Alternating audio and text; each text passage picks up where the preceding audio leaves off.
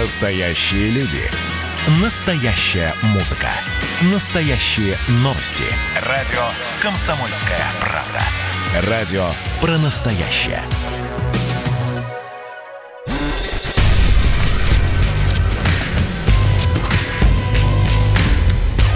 Не фантастика. Не фантастика. Программа о будущем, в котором теперь возможно все.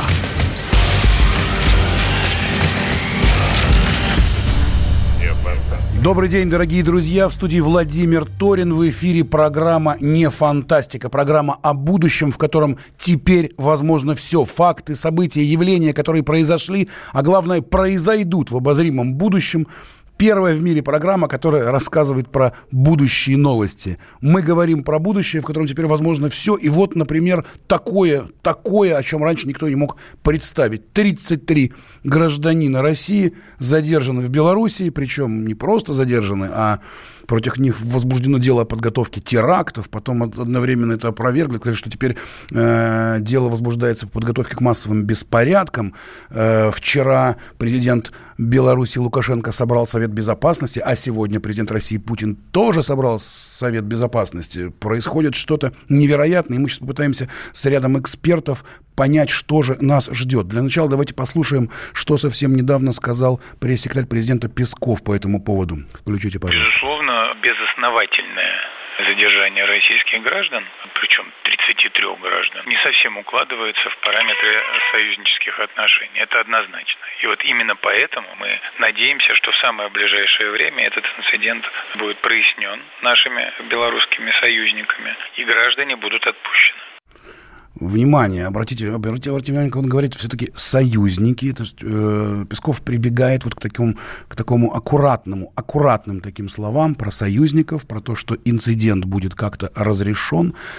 Но интересно то, что вот уже два или три дня все в России обсуждают частные военные компании, ЧВК. Что такое ЧВК? Что это за люди, которые оказываются где-то вот э, крупные, здоровые мужчины, как сказали из репортажа в Беларуси, одетые в милитари, которые куда-то едут на какую-то войну, и при этом они являются представителями какой-то частной военной компании. Прекрасно понятно, что такое государственная военная компания. Это армия, армия государства. А вот что такое частный? Что это за, что это за странные подразделения? Я сейчас, мы сейчас пытаемся выйти на связь с нашим специальным корреспондентом «Комсомольской правды» Александром Коцем, который знает про войну уже, наверное, все. Александр, слышите ли вы нас?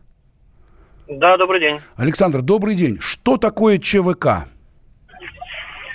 Э, ну, давайте начнем с того, что э, в России частных военных компаний нет. Э, частные военные компании – это организации, парамилитаристские формирования, которые э, действуют на законном э, уровне от государства, либо от какого-то коммерческого заказчика. Да? Но есть э, западные примеры. Самый э, громкий, наверное, это частная военная организация компания Blackwater, сейчас она называется Academy, э, которая выполняла различные э, задания правительства США на Ближнем Востоке, в Афганистане, в Латинской Америке и так далее, и так далее. Есть британские частные военные компании, есть известные там сингапурские военные компании, но в России их просто нет. В России частными военными компаниями недавних пор принято называть э, некие э, охранные предприятия, которые выполняют различные функции. Дело в том, что в России э, нет закона о частных военных компаниях. То есть в полном понимании этого слова ЧВК в России функционировать не может. То есть она может оказаться вне закона. При этом на самом деле очень большое количество российских граждан работают по контрактам за границей. Это можно там перечислять, начиная с Сирии, где вообще вот возник да, этот Э, это компания, которую везде называют ЧВК Вагнера. То есть это э, люди, которые приехали туда по контракту от э, коммерческой структуры выполнять определенные э, задачи. Э, для того, чтобы это а, по закону не выглядело как наемничество, а у нас есть статья наемничества, в их контрактах прописывается, что они едут там обеспечивать э, охрану безопасности энергетических объектов или там э, нефтяных скважин и так далее, нефтеперерабатывающих заводах и так далее, и так далее. Зачастую получается, что эти люди в том числе выполняют боевые задачи, и, ну, на самом деле я в этом не вижу ничего плохого, потому что э, ЧВК западные, они по всему миру э, занимаются тем же самым, почему бы нам не влезть на этот рынок, почему бы нам не, не потеснить западных партнеров, я не понимаю. И почему до сих пор э, в России не э, принят закон о ЧВК, тоже не очень понятно. Есть по этому поводу э, определенные доводы, ну, в частности, например, э, противники закона считают, что Э, зарплаты в частных военных компаниях намного выше, чем зарплаты армейских офицеров. И, дескать, если мы узаконим э, настоящие ЧВК, то у нас вся армия просто резко перейдет в ЧВК. Ну, во-первых, э, ЧВК таких размеров, как российская армия, я вот таких ЧВК не знаю. Соответственно, частные военные компании набирают людей ровно столько, сколько требуют их коммерческие заказы, не больше не меньше, поэтому этой э, угрозы я не вижу. Ну и есть угроза того, что, э, допустим, частная военная компания, э, как структура неподконтрольная государству, может быть нанята другой страной, и, например, э, условно, там, скажем, назовем его в кавычках ЧВК Вагнера, наймут э, Э, американцы для того, чтобы э, они в Сирии там действовали против наших регулярных войск. Есть вот такие опасения, но это же все можно прописать в законе, что российские ЧВК могут действовать только вот, условно говоря, там э, российских заказчиков. То вот. есть, Александр, если я правильно понимаю, если я правильно понимаю, значит, ЧВК у нас по закону быть не может, но на самом деле они как бы есть, только называются ЧОП, и это никак не относится к государству, да, это такая некая такая коммерческая структура, которая берет и зарабатывает деньги, ну, условно это называется на охране, например, объектов, а на самом деле они могут заниматься... Не, не, только, не только на охране, не, на самом деле я привел пример просто Сирии, ну, примерно такой же э, случай с Ливией, где были замечены женщины, а, похожие на российских э, ребят э, подразделения, вот. Но это совершенно разные могут быть задачи. Это задачи там по охрану э, судов в Аденском заливе от пиратов. Это может быть э, работа инструкторов э, в Центральной Африканской Республике. Никто это не скрывает. И даже в МИДе говорили о том, что э, там работают э, как сказали в медиа, э, гражданские специалисты. Вот гражданские специалисты, ну, они же все э, не, действительно не действующие военнослужащие, они обучают там местных силовиков. То же самое допустим, в Судане. Александр, тогда сразу, тогда ближе вот сюда, вот, вот на ваш наметанный взгляд, вот эти вот 33 гражданина, которые показали нам в хронике, которых арестовывала э, спецслужба Беларуси, они похожи на сотрудников такого ЧОПа? Ну, я думаю, что они являются сотрудниками такого ЧОПа, и об этом, собственно, сказал э, посол России Мезенцев, что они э, являются сотрудниками частного охранного предприятия, которые заключили контракт и направлялись э, к месту собственно, исполнения работы. Это вообще особенно Надо интересно. Они направлялись в Турцию. У меня сразу появились какие-то истории про Святую Софию, вот про э, вечное такое желание а... русского человека водрузить над ней крест. Э, куда они ехали да нет, в Турцию? Нет, как я, вы я думали? думаю, что это просто, я думаю, что это просто транзит, транзитный пункт, э, через который надо добираться еще куда-то, куда нельзя добраться напрямую из Москвы уж точно, потому что у нас все закрыто, а из э, Минска, видимо, нет прямых рейсов. Вот. Тут э, могут быть самые разные предположения. А, ну вот э, на кадрах я разглядел, что там у них, э, у кого-то из ребят, э, ну, там лежали на кровати паспорта российские, презервативы. Да, обратите внимание, араб, внутренние, ну, внутренние паспорта, кстати, ну, были. Нет, и загран там тоже был. Загран там тоже был. Вот это как раз и говорит о том, что Белоруссия не, не была конечной точкой этих ребят. Вот. Но помимо этого на кровати лежали э, денежные купюры, это суданские фунты, mm и там же лежали э, карточки, пополняшки для сотовых телефонов, тоже суданские. Вот. Э, Из Возможно, чего можно сделать... Точка была...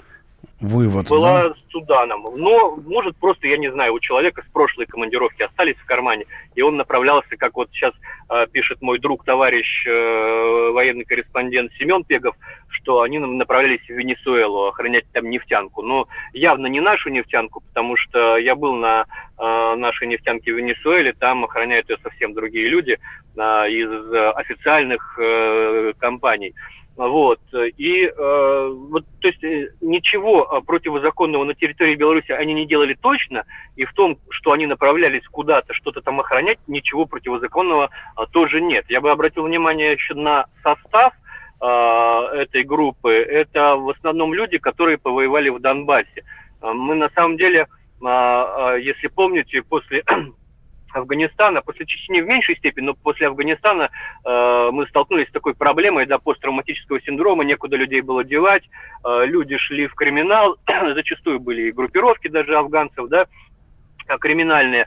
А здесь вот люди начали объединяться по иному принципу в различные вот такие э, объединения частных охранных предприятий и искать выходы э, на вот каких-то зарубежных, прошу прощения, заказчиков.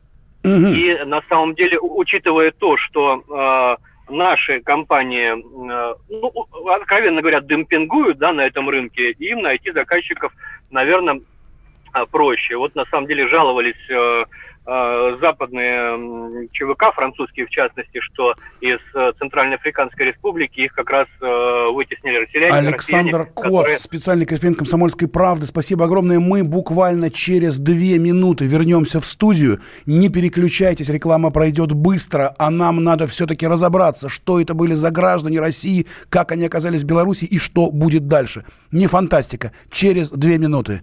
До свидания, дорогие.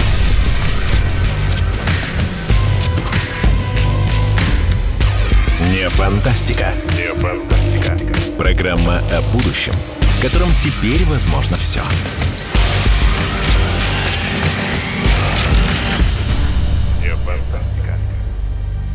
Эдвард, здрасте, меня слышно? Да, Олег Владимирович, вас отлично слышно. Я тот человек, который в течение ближайшего часа верноподданнически будет поддакивать вашим монологам. Главное в таких случаях не спрашивать, а что произошло с предыдущими соведущими. Ой, слушайте, не дай бог поддакивать, потому что в споре, иногда даже в таком эмоциональном споре и есть главный секрет успеха нашей программы. А так получается, что мы просто жертвуем от щедрот наших а в ответ получаем пощечины и плевки. Надо ли это нам? Слушайте, вы обещали поддакивать, в итоге я поддакиваю, потому что я совершенно с вами согласен. Отдельная тема с Олегом Кашиным и Эдвардом Чесноковым. На радио «Комсомольская правда». По будням в 9 вечера по Москве.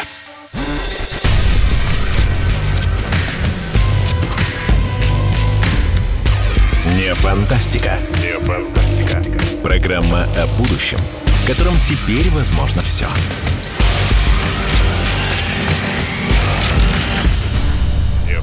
Добрый день еще раз. Пятница, 31 июля, 16.16 16 на часах. В студии меня зовут Владимир Торин. Программа «Не фантастика», программа о том, что будет. Мы разговариваем со специальным корреспондентом «Комсомольской правды» Александром Коцем и говорим о том, что произошло в Белоруссии.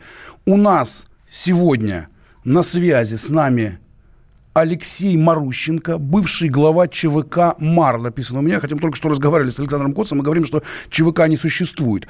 Алексей, вы слышите нас? Существует ЧВК да, или слышу, нет? Скажите, день. пожалуйста, здравствуйте. Есть у нас в России ЧВК или нет? Или это выдумка журналистов?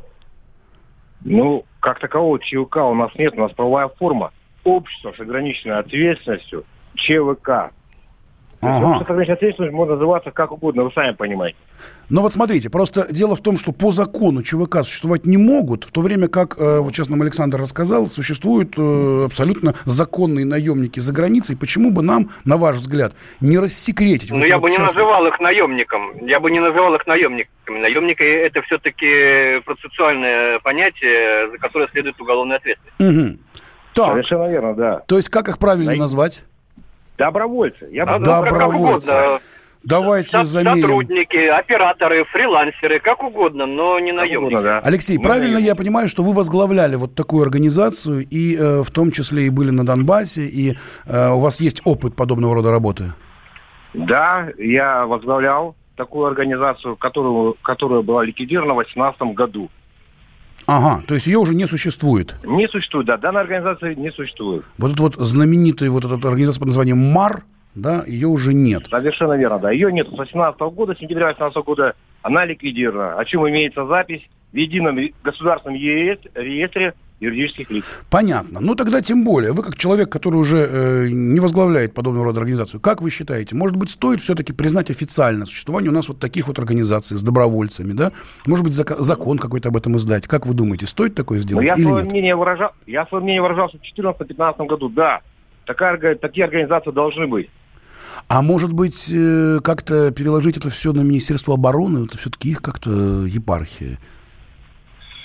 Ну, знаете, Совместно. довольно странно, если у нас Министерство обороны будет заниматься охраной нефтяных вышек, э, сопровождением кораблей они и так э, занимались какое-то время, это хороший опыт, силы специальных операций там тоже участвовали, но э, все-таки э, это не задача э, Министерства обороны обучать чужие армии или охранять э, чужие золотые прииски или там алмазные копии.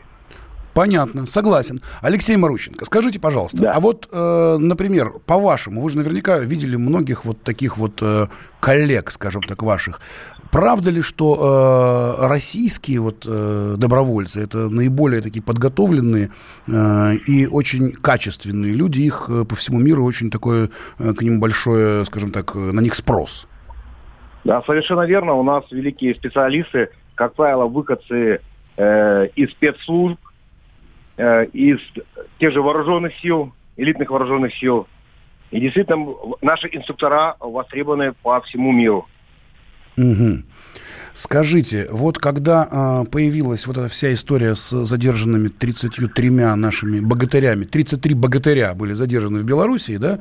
Как-то вначале, значит, э, э, глава э, КГБ Беларуси сказал, что это ЧВК Вагнера, а потом спустя какое-то время вдруг э, обвинили в этом ЧВК МАР. Ну, мы уже понимаем, что ЧВК нету, но тем не менее, МАР это как раз была та структура, которую вы, собственно, и возглавляли когда-то, да? Откуда это взялось, расскажите, как вы думаете, почему так сказали? Ну, почему так сказали? Потому что мы действительно в 15, 16, 17 году присутствовали на Донбассе. А, Занимались сопровождением гуманитарных конвоев и доставкой э, гуманитарной помощи адресатам. Соответственно, как бы это все идет с поддачи украинской стороны и э, западных совершенно СМИ. То есть было две организации, которые на суху. Вот, соответственно, как бы... Одна это ЧВК упомянули. Вагнер, другая это ЧВК МАР. Мгм. Да.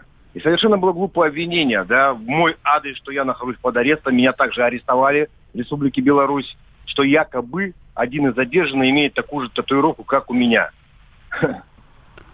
Так, а, я нахожусь а это не так. У вас не татуиров- на территории Федерации. Понятно. А может быть, у вас какая-то особенная у всех татуировка? Знаете, как вот в фильмах, в боевиках там Нет, есть как- какая-то в нет. организациях такая Нет. секретная У татуировка. меня их много татуировок. У человека одна, у меня полностью все руки забиты. Понятно. Если, по- если позволите, я добавлю. Действительно, на самом деле, тут даже дело не в громком имени. Вот я, честно скажу, про ЧВК Мару слышал впервые. А, ну, я, я- слышал о них, когда рассылали ролики, вот их тренировки там несколько лет назад, их э, тренировки в каком-то административном здании. Но больше я о нем о ней ничего не слышал. Вот Александр людей, Коц, сейчас очень обидно, Александр Коц говорит Алексею Марущенко, ну, вот- между вот прочим. что, что есть. А, а- а действительно, вот э, с Алексеем связали по татуировкам. Вот я и сам тоже смотрел. э, там есть на кадрах задержания КГБшных, да, белорусских. Э, человека положили в проем между кроватями, заломили ему руки за спину, и у него действительно вся рука э, в татуировках. И тут же появляется э, фотография Алексея, э, у которого тоже все руки в татуировках. Вот, ну, издалека-то не виден э, рисунок, издалека не видно, что изображено, вот, э, но руки тоже полностью татуированные. Вот поэтому сразу связали с Алексеем сразу несколько телеграм-каналов, и все это тут же по- пошло в СМИ. Но это, знаете, как когда происходит что-то что громкое, все начинают сразу выстреливать кучу-кучу Важный версий. момент, когда Причем, происходит а- а- что-то а- громкое, а- но а- при этом нету информации, когда мало Да, тут информации. же куча, куча версий, а потом, когда что-то выясняется, и вот человек выдвинул 10 версий, но одна оказалась действительно правильной. Он говорит, а, а я же говорил, вот я же правильную версию выдвигал. Вот это история из э, того же порядка, на самом так. деле. Так, Александр, а давайте вот что. Вот теперь давайте попробуем спрогнозировать. А что будет? А что будет вот сейчас? Вот э, взяли 30, 33 богатыря, схватили, значит, Черномор какой-то некий, да? Что будет происходить дальше? Mm. Что будет происходить дальше? Знаете, самое, самое страшное, э, что может случиться, это то, что э, наших ребят передадут э, Украине. Не секрет, что Э, ну, я думаю, большинство из них э, воевали в Донбассе, это значит, что они уже попадают под уголовную ответственность на Украине, но еще и часть из них ребята, имеющие украинское гражданство. Они, конечно, уже приобрели давно и российское гражданство, но от украинского не отказывались. Да даже если и захотели, Киев бы сейчас, на это сейчас поговорим, пошел, Сейчас поговорим про гражданство. Алексей, Алексей Марущенко, да. бывший глава да, ЧВК МАР. У меня вопрос такой. Вот когда вот такой человек едет, например, куда-то работать в условную там далекую страну какую-то, да, вдруг неожиданно попадает вот э, в некие местные спецслужбы. Причем сейчас очень активно говорят, что все эти 33 человека дают показания, дают показания уже вот всю ночь предыдущую, сегодня весь день. Э, что вообще знает тот человек, кто едет куда-то э, работать? У него много вообще информации есть? Ну, все основную информацию, согласно контракта, получают информацию уже по прибытию на место. То есть они первое. толком не знали, куда они едут? Или знали? Ну, я вообще считаю, что, ребята, это тут два варианта. Либо первый вариант, это технический пиар-ход, пиар-ход, потому что на господина Лукашенко обратили внимание, да, угу. вполне возможно. И второй вариант, как бы, ребята шли транзитом. Так как с территории Российской Федерации карантин, рейсов э, за границу нет а с Беларуси, пожалуйста, вылеты есть. Это раз. Во-вторых, если бы это были бы действительно какие-то ЧВК, имеющие отношение к Российской Федерации, то они зашли бы по одному, по два человека. И в нужном месте час X собрались бы и, соответственно, какие-то бы вещи делали. Но здесь 33 человека в форме, в одном месте, да, а смутило то, что они вели себя, не пили, там, не курили, да, а занимались спортом. Но это чисто, мое мнение, это пиар-ход пиар-ход, и все. То есть вы ну, считаете, это связано с выборами президента господин... Беларуси, и э, таким образом просто э, президент Беларуси пытается привлечь внимание к тому, что э, соседняя страна России хочет как-то дестабилизировать обстановку. Я правильно понимаю? Совершенно. Ну, это мое мнение, да, это мое, это лично Александр, мое мнение, но... Александр, а вы как считаете? Ну, безусловно, все, что происходит сегодня, сегодня в Беларуси, вот в какой угодно сфере, это все связано с э, выборами президента. Это я сейчас не организирую, это действительно, э, действительно так. Единственное, что мне кажется, что здесь э, все несколько сложнее, потому что я опасаюсь, что ребят могли использовать в темную. А, вот я не понимаю, что я не, мы не знаем, что это за гражданин Белоруссии, который их встречал, как говорит Мезенцев. Что это за белорусская фирма, с которой у них были э, оформлены трудовые э, соглашения. Я допускаю, что э, за вот этой фирмой торчат э, уши, допустим, СБУ. Службы безопасности Украины. А угу. какие уши стоят за этой службой, мы тоже все прекрасно а, понимаем. Поэтому, знаете, вот ребятам сказали, вы полетите туда-то. Ну, надо ехать через Минск. Вот в Минск вы прилетаете, потом вас почему-то опаздывают на самолет, а потом вас ночью будет э, стробоскопами э, КГБ э, Белоруссии. То есть я при, при, прекрасно э, отдаю себе отчет, что СБУ на это способна. И э, они э, убивают вообще сразу несколько зайцев одним выстрелом. Во-первых, они ссорят э, Минск э, с Москвой. Во-вторых, они пытаются отыграться за свой позорный, беспримерный в кавычках поход э, в Керченский залив, когда 24 моряка оказались на скамье подсудимых в России. И я вполне допускаю, что это вот была такая операция под э, выборы Лукашенко, и в ней в том числе они были в курсе западные партнеры, и, к сожалению, вот Лукашенко, ему сейчас надо любой ценой выиграть выборы, и при этом сделать так, чтобы Запад их признал. Понял, и понял. Вот Александр, очень, Александр очень, Коц. страшно, что ребята станут разменной монетой. Александр Коц, специальный корреспондент «Комсомольской правды». Алексей Марученко, бывший глава ЧВК «МАР». Я, Владимир Торин, в студии программы «Не фантастика». Мы с вами пытаемся разобраться, что случилось в Беларуси и понять, что будет дальше. Через пять минут возвращаемся в студию «Не фантастики».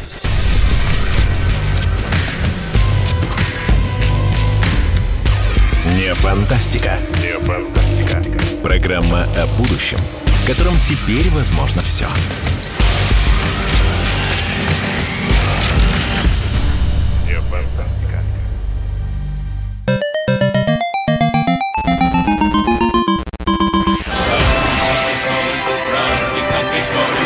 видишь суслика?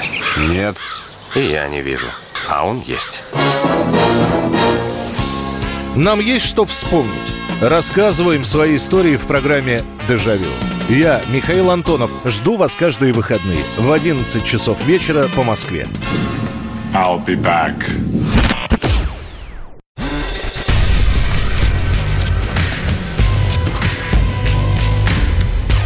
Не фантастика. Не фантастика. Программа о будущем, в котором теперь возможно все.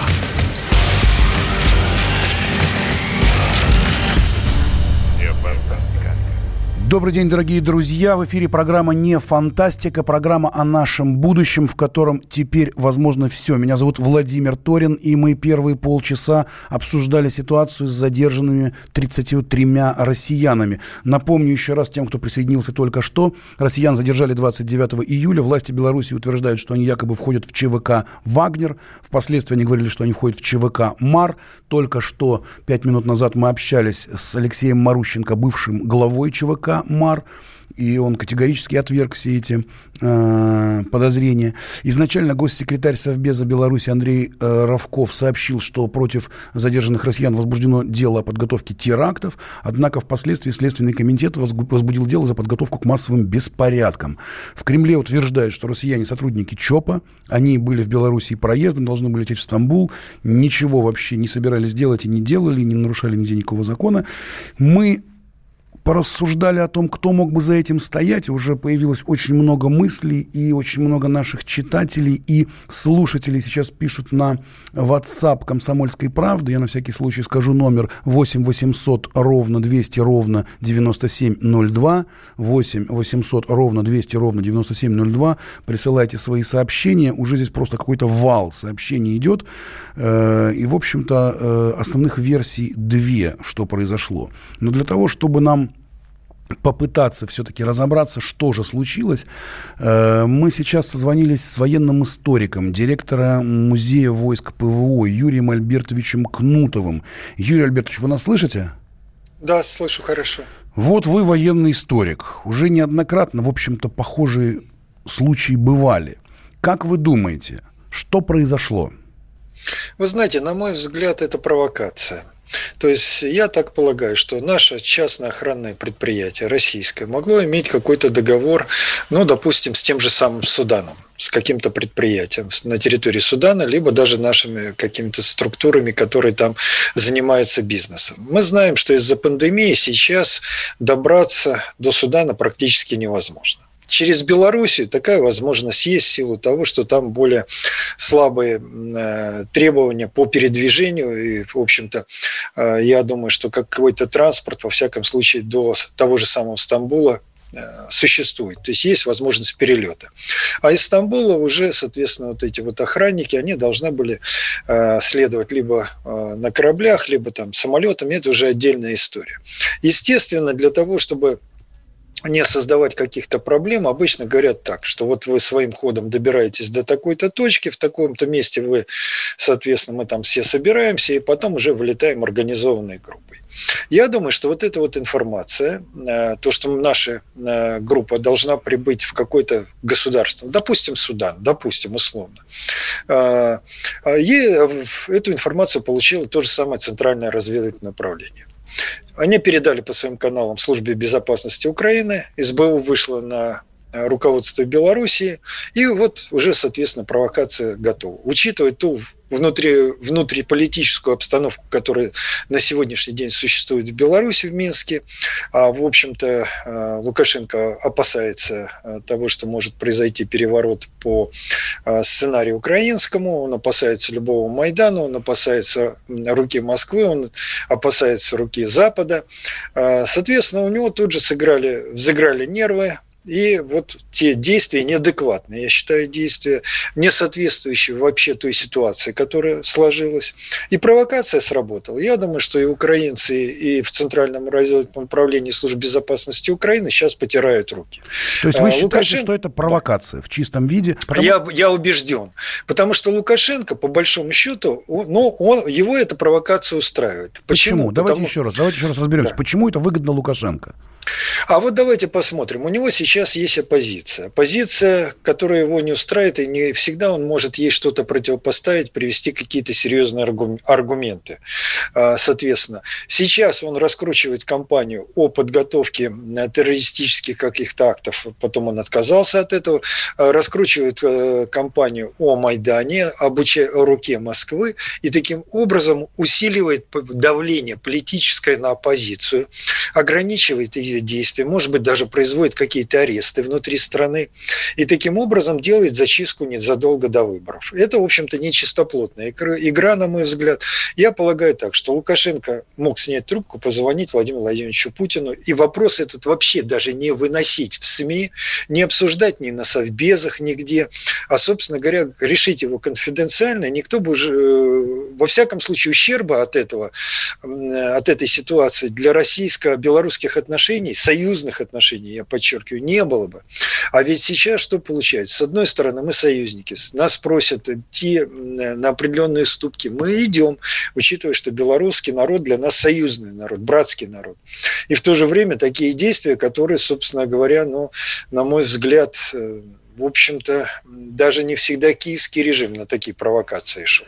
Но ну вот смотрите, так что тут надо э, разбираться. Владимир Путин обсудил, прямо вот только что вот новость, Владимир Путин обсудил с Советом Безопасности содержание россиян в Беларуси. Э, собрал всех, тут и Володина, Матвиенко, и Медведев, и Вайну, и секретарь э, Совета Безопасности Николай Патрушев, глава ФСБ Бортников.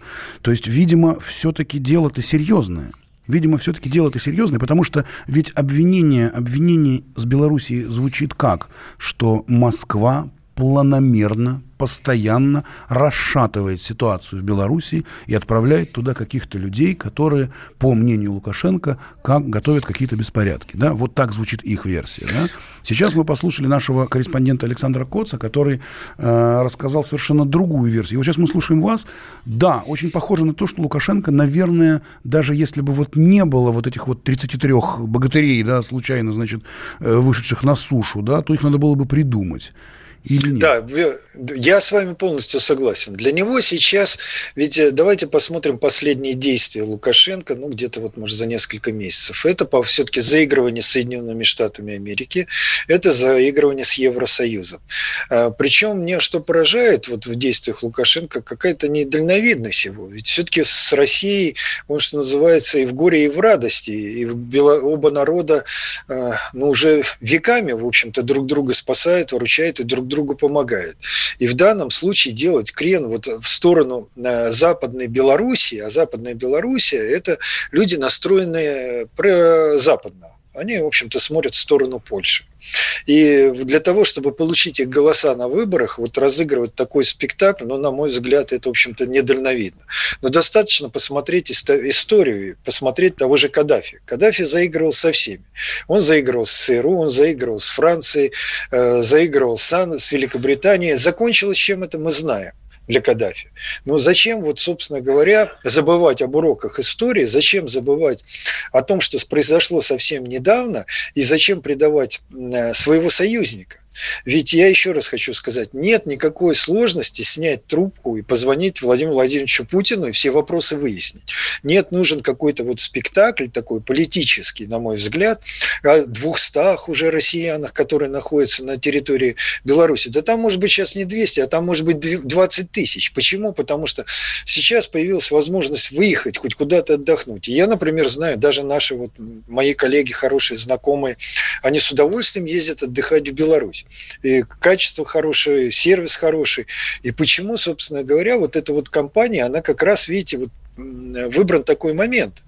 Собственно говоря, ну, вот когда смотрите, отношения налаживаются. развитие, развитие этой истории, да, МИД Белоруссии передал в Киев список задержанных да. граждан России с просьбой проверить их на причастность к совершению преступлений на украинской территории. В частности, участвовали они в боевых действиях в Донбассе. А мы уже... Вот это самое страшное. Да, мы, перв... это самое... мы в первой части как раз разговаривали и с Алексеем Марученко, бывшим главой ЧВК МАР, и с э, нашим э, специальным корреспондентом военным Александром Коцем, да, и мы понимаем, что э, это может быть для вот этих вот парней большой проблемой. Очень опасно. Очень опасно. Их могут выдать, несмотря на то, что у них есть российские паспорта, их могут выдать на Украину. Что их там ждет, мы знаем. На Украине уже говорят про то, что 7 или 8 э, российских граждан являются на самом деле гражданами Украины, а наверняка уже тут уже готовы уголовные дела. И, в общем, конечно... И вот э, в том контексте, о котором вы говорили, взаимоотношения между государствами Беларусь и Россия, да, вот очень странно выглядит такое поспешное, быстрое передача списков э, в Киев. Видимо, ну вот, да, скажите, ну что вот, вы думаете по этому? На мой взгляд, на мой взгляд, могут существовать какие-то договоренности. Э, ведь э, визит, э, если я не ошибаюсь, Помпео, по-моему, в, в Минск. Да, Помпео ездил. Да, да. Да, и помните, он пообещал, во-первых, поставки углеводородов более дешевых, но это то, что нам озвучили. А какие там договоренности были, мы можем и не знать. Я просто вспоминаю историю, был такой президент Египта Садат – вот и вот точно так же госсекретарь Соединенных Штатов Америки перекупил. Тогда Египет э, имел очень хорошие отношения с Советским Союзом, тесные военные контакты, мы помогали в защите воздушного пространства Египта. В общем, колоссальнейшее было сотрудничество. Американцы перекупили, пообещали э, серьезные инвестиции, вливания, потом не выполнили Но свои потом обещания. закончилось все очень и очень печально. Плачевно. Юрий да. Альбертович здесь Кнутов, такая же история военный историк, военный историк Юрий Альбертович Кнутов, спасибо огромное, но мы с вами не прощаемся, потому что буквально через две минуты мы вернемся в студию для того, чтобы продолжить разговор о 33 богатырях в Беларуси. Будьте с нами, не фантастика, мы расскажем о том, что будет дальше.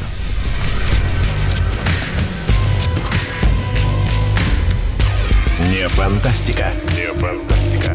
Программа о будущем, в котором теперь возможно все.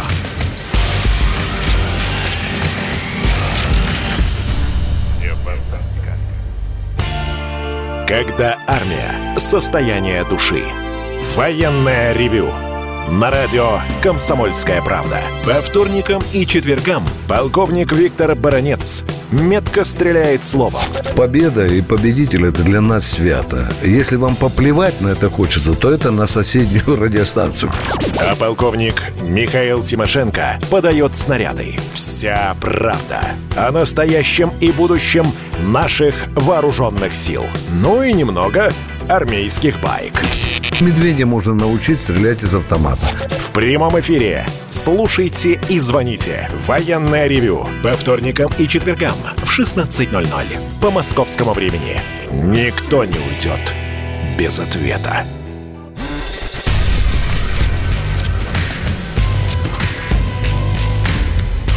Не фантастика. Не фантастика. Программа о будущем, в котором теперь возможно все.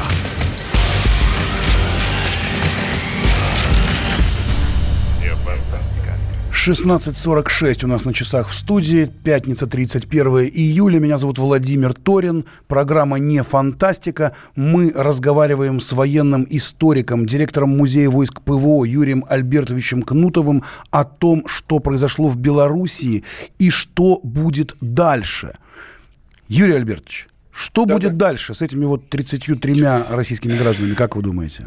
Но я все-таки думаю, что мы постараемся использовать все влияние, э, которое есть у нашей страны, для того, чтобы добиться, во-первых, освобождения этих людей, возврата их на родину. Но, к сожалению, я думаю, что та миссия по охране каких-то предприятий, а ЧОП – это частное охранное предприятие, она, она, собственно говоря, наверное, будет сорвана. И это, в общем-то, печально, потому что наверняка это было связано с каким-то экономическим проектом на территории третьих стран, ну, в первую очередь, каких-то африканских стран, учитывая то, что там были были деньги суданские, еще там какие-то при задержании, соответственно, найдены документы. То есть это говорит о том, что люди, собственно говоря, ехали заниматься тем, чем они умеют, а именно охраной. Охраной каких-то промышленных объектов. И, собственно говоря, та форма, которая у нас выбрана, она наиболее оптимальна. Да бог с ним уже, с этим да. контрактом. Тут бы в тюрьму да. бы не посадили. Да, да. Что... Вот самое страшное, я с вами согласен, самое страшное, если выдадут Украине. Вот это вот будет, ну это я полагаю так, это будет мощнейший удар по нашим, по российско-белорусским отношениям. И, собственно говоря, мне кажется, мы должны сейчас использовать все меры, которые у нас есть, начиная от дипломатических и заканчивая, если потребуется, даже экономических. Может быть, об этом разговаривал сегодня президент России Владимир Путин на оперативном совещании с постоянными членами Совета Безопасности? Там Я есть такая что... резолюция очень короткая на сайте Кремля. Мы выражаем надежду на то, что уже в ближайшее время в эту историю будет внесена ясность, и безосновательно задержанные российские граждане будут освобождены, говорится в сообщении на сайте Кремля. То есть, наверное, про это и шла речь. Я думаю, что обсуждение проходило как раз вот в форме, ну, во-первых, вырабатывалась единая позиция, определялись меры, которые мы можем принять в случае недружественных, недружественных действий со стороны Лукашенко в отношении граждан России. Ну и самое главное, ведь до сих пор, до сих пор не представлены доказательства того, что эти э, 33 богатыря, как мы их называем, имели какое-то отношение к незаконной деятельности на территории Беларуси. Вся незаконная деятельность свелась к тому, что занимались спортом и не употребляли спиртные напитки. Но это просто смешно.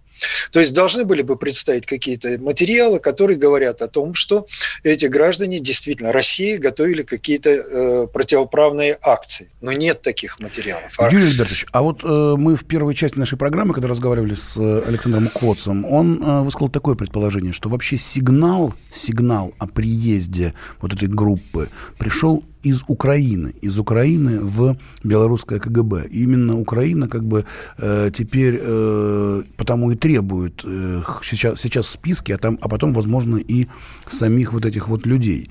Как вы рассматриваете вот такую вот версию? Вы знаете, я уже начал, да, говорить об этом, э, о том, что я вообще вижу здесь уши Центрального разведывательного управления. Я так полагаю, что, ну, например, как в том же самом Судане, Судане есть mm-hmm. какая-то информация, что должна прибыть группа э, охранников из России. Ну, на, я не знаю, на какое-то строительство объекта, там еще какие-то, собственно говоря, экономи... охранять какие-то, какое-то предприятие. Э, эта информация была использована ЦРУ, и, соответственно, ее фальсифицировали, и через э, службу безопасности Украины передали, э, соответственно, Лукашенко. Лукашенко, учитывая ну, его, может быть, определенную нервозность в силу того, что он не уверен, что у него есть стопроцентная возможность победить на выборах, он за это, э, она на него произвела такое впечатление, что действия его перестали быть адекватными. Он дал команду, соответственно, на задержание этой группы, вместо того, чтобы разобраться, проверить, посмотреть, связаться с компетентными органами на территории Нет, а может России. быть, он не собирался как раз-таки разбираться? Может быть. А может быть, как да. раз нужно было сделать вот этот вот шум, потому что действительно это дает возможность как-то более решительно э, разбираться рвать с, с проблемами. Россией. Да нет, даже не рвать с Россией. Это сейчас тоже ему, наверное, не совсем выгодно. Ему сейчас более решительно разбираться с политическими оппонентами и как-то более решительно проводить выборы в каких-то более, может быть, таких э, особых условиях, потому что, ну, он теперь говорит, мы, вот, смотрите, что происходит. Вы вообще как думаете, э, обострятся ли отношения между Россией и Белоруссией? Выдадут ли эти... Ну, они уже обострились. Они уже обострились. То, что мы провели заседание Совета Безопасности, это уже говорит о том, что отношения в данном случае обострились. И, Хорошо, скажем э, так, будут ли это, будет ли это дальше развиваться вот в этом векторе? Вот это будет только сейчас зависеть от руководства Беларуси. Если руководство Беларуси поведет себя адекватно, а адекватно я считаю так, что граждане России должны отпущены быть, и причем в ближайшее время на территорию России. И, собственно говоря, а после этого уже без всяких средств массовой информации, без всяких пресс-конференций, громогласных заявлений компетентные органы выяснить, должны между собой договориться и выяснить, что же произошло. В этом случае, я думаю, что серьезного ущерба нанесено не будет. Если же Лукашенко пойдет по пути эскалации, самое страшное, что он может сделать, это выдать Украине тех граждан, у которых есть украинские паспорта, я думаю, что это будет, во всяком случае, российское население Лукашенко уже не поймет. Я думаю, что все россияне э, будут к нему относиться с недоверием и смотреть на ту политику, которую он проводит, ну, в общем, достаточно, так скажем, искоса. Почему? Понятно. Потому что... А так, давайте да. так, вот ваше предположение, как все-таки будет, вот по первому сценарию или по второму? Ну, мне хочется все-таки верить во второй сценарий. Хотя я не исключаю э, того сценария, что Лукашенко будет выдавать Украине, граждан Украины. Но мне все-таки вот как-то хочется верить в здравый смысл, мне хочется верить в то, что э, руководство, э, ближайшее окружение, окружение Лукашенко постарается повлиять на него и убедить в том, что таких шагов предпринимать нельзя. И я вообще считаю, конечно, ну, я понимаю, что у Лукашенко это повод для того, чтобы закрутить внутри гайки соответственно, вот э, россиян задержали, даже этого мы не побоялись. Мы сейчас и задержим других оппозиционеров. Вот такие мы крутые. Нам, собственно говоря, никто здесь э, не указ, ни Москва, ни Берлин, ни Вашингтон. Мы тут сами себе хозяева. Но это, в общем, все больше напоминает такой пиар пиар-акцию. Причем эта пиар-акция, она, я думаю, будет даже понятна белорусскому населению, а не только всему остальному миру. Итак, так что... итак все-таки это пиар-акция, считает Юрий Альбертович Кнутов, военный историк, здесь на радио «Комсомольская правда» в программе «Не фантастика». Меня зовут Владимир Торин. Мы сегодня говорили о 33 богатырях, как мы тут сегодня придумали их называть, задержанных э, в Белоруссии. Встретимся с вами в понедельник, 30, 3 августа в 16.00 и продолжим предсказывать будущее, потому что, к сожалению, все то, что когда-то казалось нам нереальным и абсолютной фантастикой, теперь уже не фантастика. Не фантастика. Владимир Торин. До понедельника. До свидания.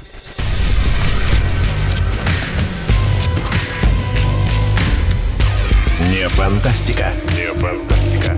Программа о будущем – котором теперь возможно все.